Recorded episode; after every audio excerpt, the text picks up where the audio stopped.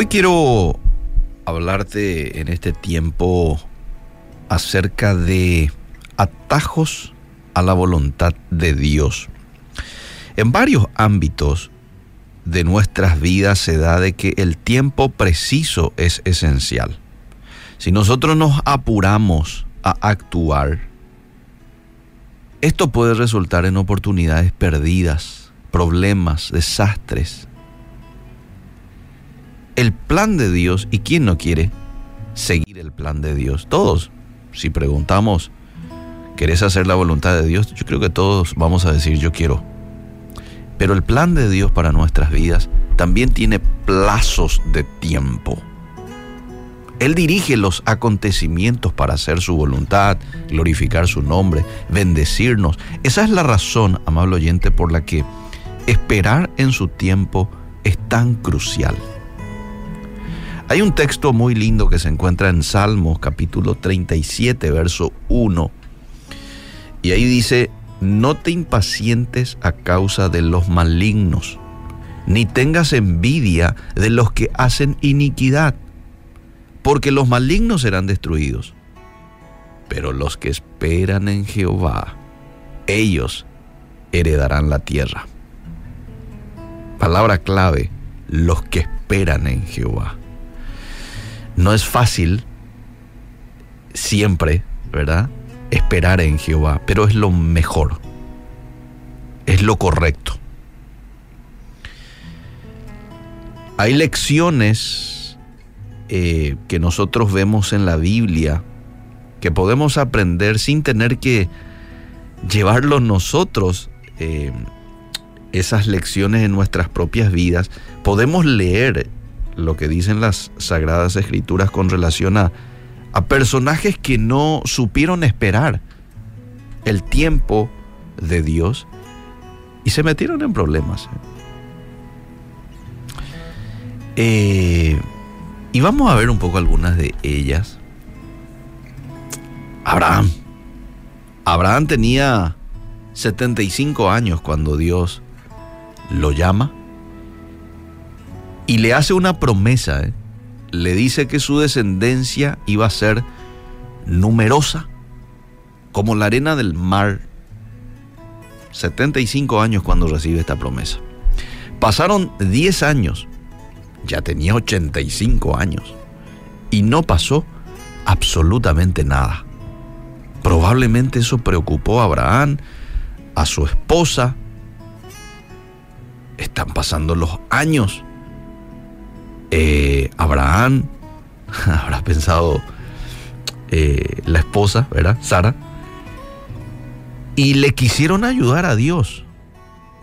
Así que hay una propuesta ahí para que Abraham se una a la esclava Agar, ¿recordás? Y fue una propuesta de la propia esposa de Abraham en ese entonces.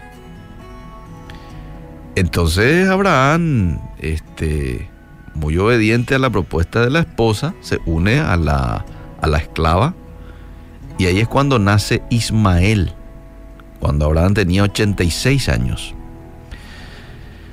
Lo que resultó, ustedes ya saben, en desaveniencia familiar, en enojo, lo pueden leer en Génesis 16, los primeros versos.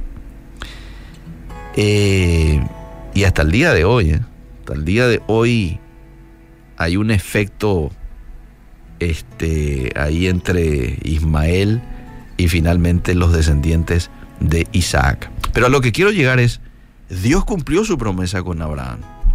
Pero ¿sabes cuánto tiempo después lo hizo? 25 años después. Es que ese era el tiempo indicado.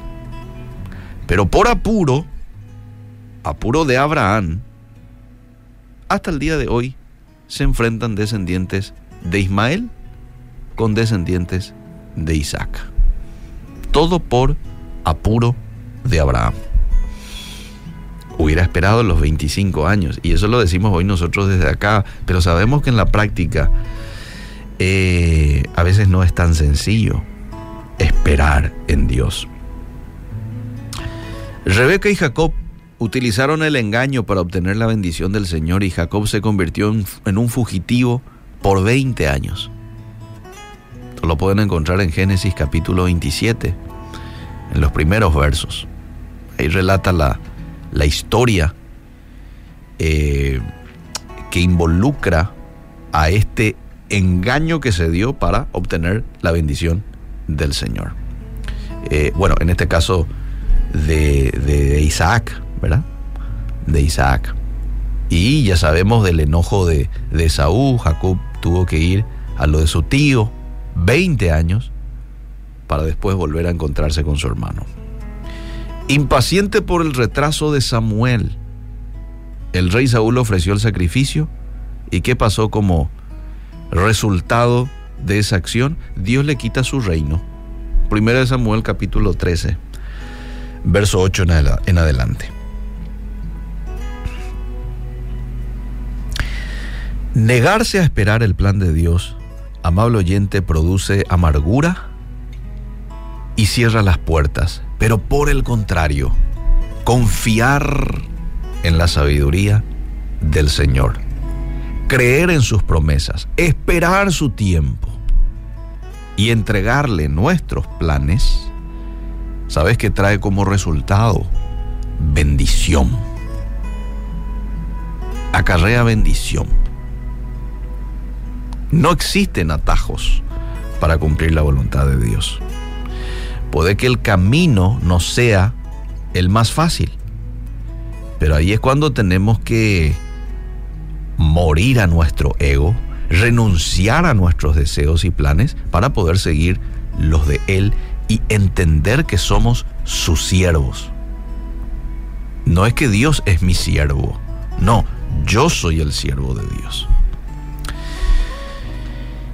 Eh, idear un plan y apresurarse puede parecer la mejor forma de actuar. Pero, ¿quién está mejor calificado para señalar el camino? ¿El Todopoderoso? ¿El Creador? ¿Eh? ¿El que nos dio vida? ¿O yo? Hombre o mujer, en tu caso, limitado, limitada, eh, con una sabiduría limitada, no tenemos la misma sabiduría de Dios. Bueno, ¿quién está mejor calificado para señalar el camino? Claro que Dios. Mi camino está lleno de preocupación, lleno de incertidumbre, pero el camino y el plan de Dios, amable oyente, te conduce al descanso y a la bendición. Entonces la pregunta que te hago es, ¿cuál vas a escoger? ¿Mm? ¿El plan tuyo? El que puede venir eh, con preocupación, con desgaste, con incertidumbre, o vas a elegir el plan de Dios que te conduce al descanso y a la bendición. Yo elijo lo segundo, pero que vos también. Y pido en esta mañana que Dios me dé la paciencia que necesito, el espíritu tranquilo, dependiente, para poder esperar al plan de Dios, esperar su tiempo y ejecutarlo en mi vida y en mi familia porque es lo mejor, es lo mejor, es lo que trae bendición a nuestras vidas.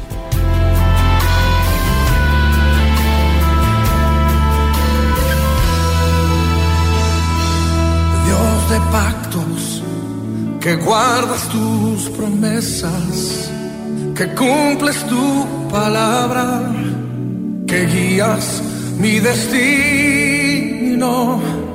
Dios de pactos, confío en tus promesas, descanso en tu palabra, por tu gracia estoy